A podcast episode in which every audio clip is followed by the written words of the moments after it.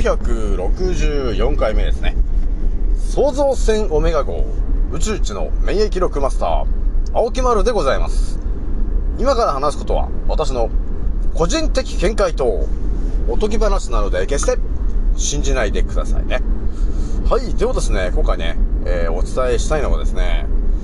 まあ、今日の話なんですが、えーまあ今日ね、えーとりあえず、いつも通り仕事に行ったんですけども、まあ、いつもね、あの、合わないメンバーと、合わない社員のメンバーと会ったんで、ちょっとね、あのおもむろに聞いてみたわけなんですよ。あれ、何々さんって、あれ、注射打ってるんですか？って、聞いてみたところからのちょっとストーリーがちょっと面白かったんで、ちょっと話して、その話しようかなと思うんですよね。で、二つ目にね、お話ししたいのが、ちょ、昨日ね、あの、お話ししてなかった、あの、関東の下の方でなんか地震がこの前起きたじゃないですかと。あの話で、えー、私が頭に浮かんだ話をちょっとしていこうかなというところがあります。で、一応三つ目に話したいのが、えー、ズバリ言っとくんですけども、えー、第3次世界大戦の話をちょっとしておいた方がいいのかなというところがあったんですが、3つをね、一応お伝えしようかなというところでございますと。ひとまずね、えー、私、ナンカーラジオさんは現在、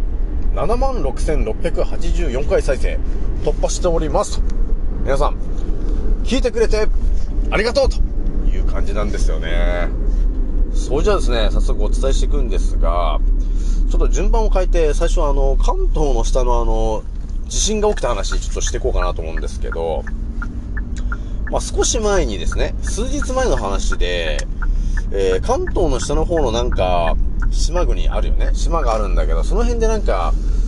地震が起きたんだかなんだかで、えー、津波が来てるみたいな話がなんか朝方ぐらいから始まって、なんか朝の9時ぐらいまでずっとその津波 1, 1メーターだなんだみたいな話があったじゃないですかと。そしてなんか海の方には近づかないでくださいみたいな話してたと思うんですけど、その話でちょっと頭にパッと浮かんだ話をね、ちょっと皆さんにお伝えしようかなと思ったんですよ。で、なんか、とりあえず、関東の下の方で、なんか地震なのか何かが起きて、で、その結果なんか、えー、ちょっと1メーターぐらいの津波が来てますみたいな話が出ていましてと。で、あの、海に近づかないでくださいね、みたいな話がね、あったと思うんだけど、これですね、私が本当頭にパッと浮かんだ話なんですけどね。過去を遡って、なんかよくわかんないことが起きて、その津波みたいのが起きてるよと。え、だから海の方に近づかないでください。みたいな話が出てたんですけど、なんか違和感しかなかったんですよね。これまあ皆さんも同じ違和感みたいなの多分は伝わったと思うんですよ。何なんだろうなってね、皆さん思ったと思うんだけど、それ私も何なんだろうなと思ったわけ。何の津波、な、何が起きた結果の津波なんだかよくわかんないけど、とりあえず津波が来てると。っていうので、えー、それと、プラスアルファ、えー、海の方に近づかないでくださいと。っていうことを言っている。これ一体何なんだろうな。そして、普通のさ、なんか津波でなんだって、1時間もさ、1時間ぐらいしか確かやややらないのになんか、やけに長く報道してるなと。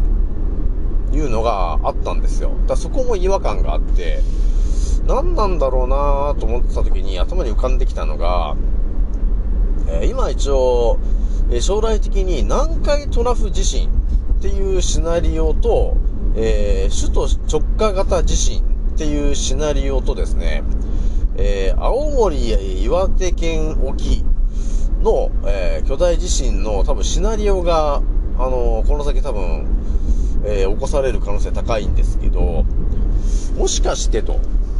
関東のね、首都直下に向けた、ええー、茶番に向けてですね、何か工作したんじゃないのかなと思ったわけなんですよね。奴らがね。だから、あの、意図的に何かを起こして、えー、津波が起きましたという話にして、えー、海の方に行かないでくださいって言っとけばみんな海の方には行かないじゃないですか。危ないんで。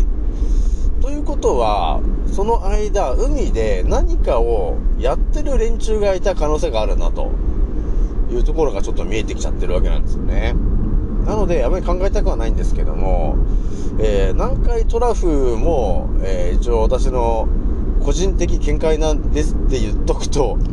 2024年の4月ぐらいまでに起こされるかなという予想をしてますけども、それ以外にやっぱり首都圏直下的なやつも、えー、近々、えー、起こされるための準備をしている可能性がありますと。えー、あとは、その、岩手とかね、青森とか、あの辺も、え、過去ね、巨大地震起きてると思うんですけど、とりあえず巨大地震が起きてるスポットっていうのは、えー、2度3度、同じ穴を使って何かしら起こされる可能性は高くなっているので、えー、ちょっと注意しておいてほしいというところがあります。まあ、なのでね、今回お伝えしたかったのが、えー、首都直下型地震の、えー、ネタになる何かをちょっと仕込んでる可能性があるなと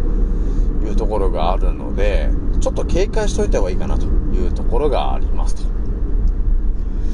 じゃあ二つ目の話ちょっとしていくんですけど、まあ、今日ね、まあ、おもむろにこう、会社であまり出会わない人と出会ったので、おもむろに聞きましたと。あれ、〇〇さんって、あれ、お注射打ってるんですか？って話したときに、いや、なんだかんだで、一応、あの、2発ぐらい打ったんですよね、みたいなね、えー、話が、えー、あったんですけども、まあ、やっぱりね、もう完全にはちょっと気づいてないだなっていう方だったんですが、やっぱり興味がね、いろいろあるから、いろんな話が、ね、私の不思議な話には結構興味があるよっていう話だったんで、とりあえずあの、一個一個ね、あの、お伝えしていったんですけども、やっぱりね、やっぱり当たり前と常識の人と私とね、あ、当たり前と常識の人と、この完全に覚醒してる私が頭に入ってる内容ってのは全然違うんだよなーっていうのがあるから、なんだろうね、本当に。パンドラの箱を開けたかのような、その、情報を、その、お伝えできてるから、やっぱり人生変わる人多いよなっていうのが、改めて実感できたんだよね、今日ね。だから、あれはどうなの？これはどうなの？みたいな話もあるんで、もうストレートにもう結構お話ししたんですけど、やっぱりね、あの、普通に生きてると、出会わない話を私はこのラジオで言ってるじゃない？だから私のチャンネルに出会ってる人は、ね、で、聞いてる人、まあ、いると思うんですけども、やっぱり、あの、違うでしょ？あの、人生にとってプラスになる話しかまあ基本してないので、私が語ってる話っていうのが、結構まんざらじゃないよねっていう話しかしてないよね。だから、あの、雑談じゃないかな、私言ってる話が。あの、ツイキャスとかさ、あるじゃない？あの、私もね、ちらっとこうツイキャスとか見たりしてたんですけど、やっぱりね、情報のその、情報の、情報の価値っていうんでしょうか？そういうものがちょっとやっぱ違う、違うのかなというふうに思うよね。私もだからツイキャスとかでさ、あの、まあ、1日こう24時間あって、だいたいあの、決まってるじゃない？大御所の人が、だいたいあのー、7時ぐらいから、あの、モンチョリっていう、あの、オカマ的な人がさ、ツイキャス、あの、7時から11時ぐらいまで毎日やってる、ほぼ毎日やって、日曜日休みでやってるわけなんですけど、その人が話してる内容ってそこまで深い話じゃなくて、ほんと日常の起きてる話とか、テレビでやってるようなニュースを自分はこう思ってるよみたいな話とかね、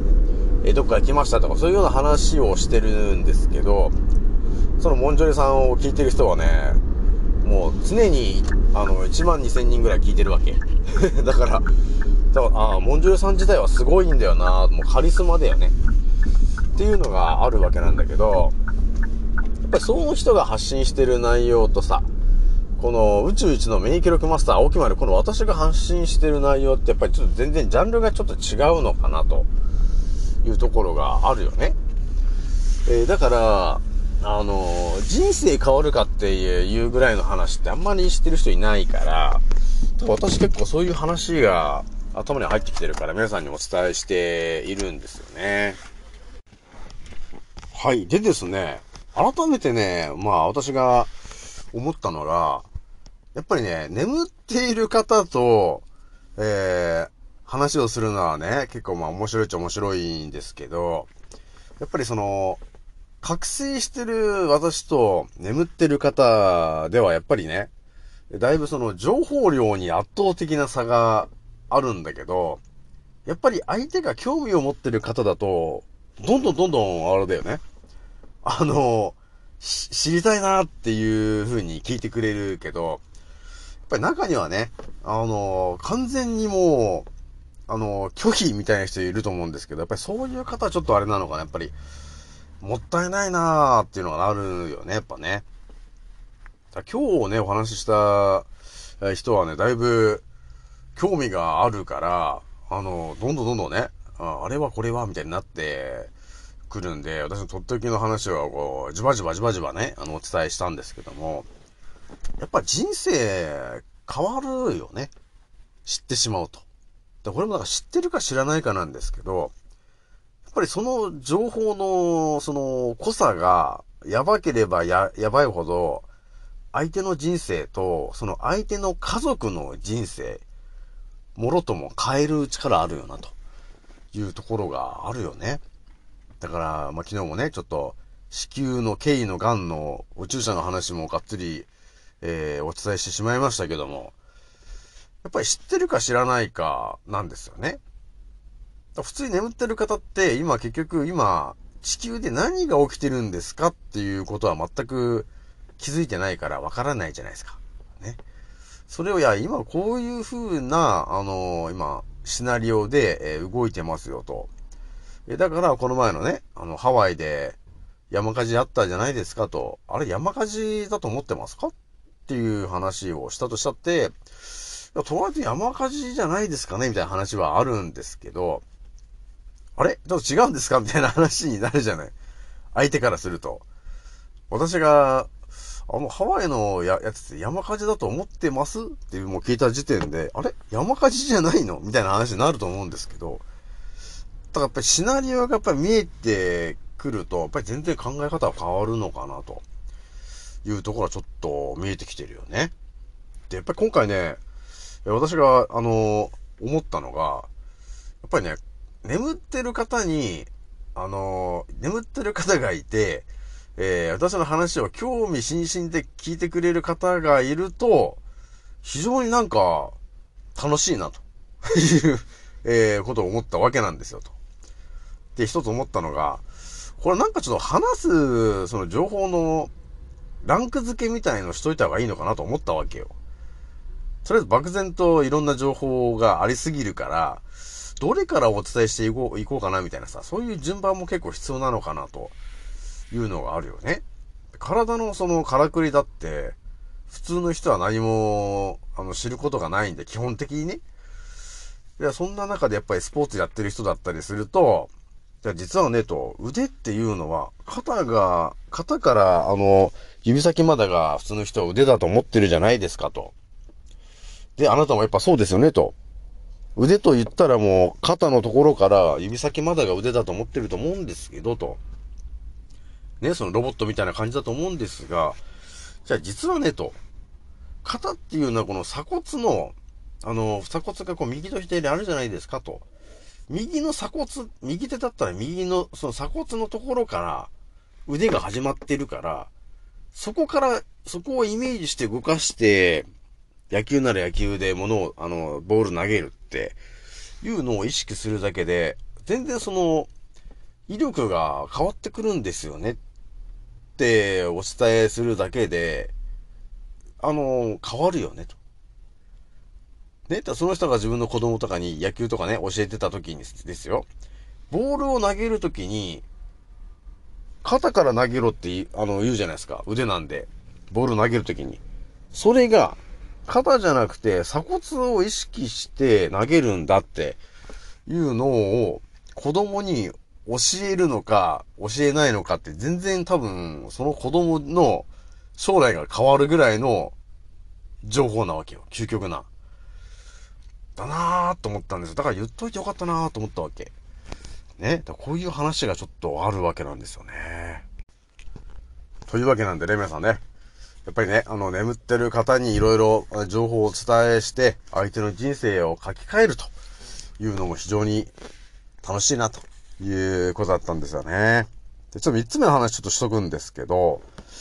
まあみんな気にしてると思っております。えー、第三次世界大戦の話ちょっとしとくんですけども、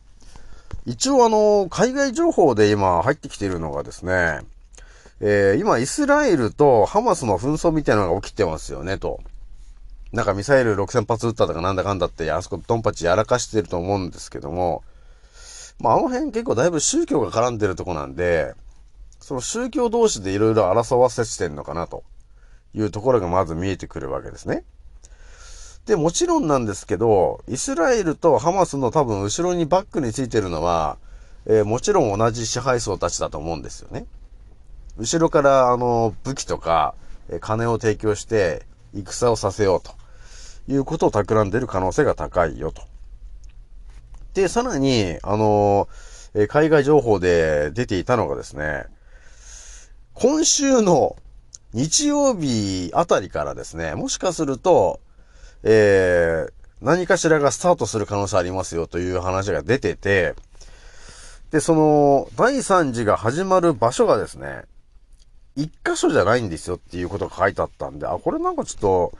言っといた方がいいかなっていうのがあってですね、4箇所あってですね、1箇所目がウクライナ、2箇所目が台湾、え3箇所目がイスラエル、4箇所目が南アフリカの、え4地域で、えー、戦が始まる可能性あるよと言ってる人がいるので、ちょっと警戒しといた方がいいかなというところがあります。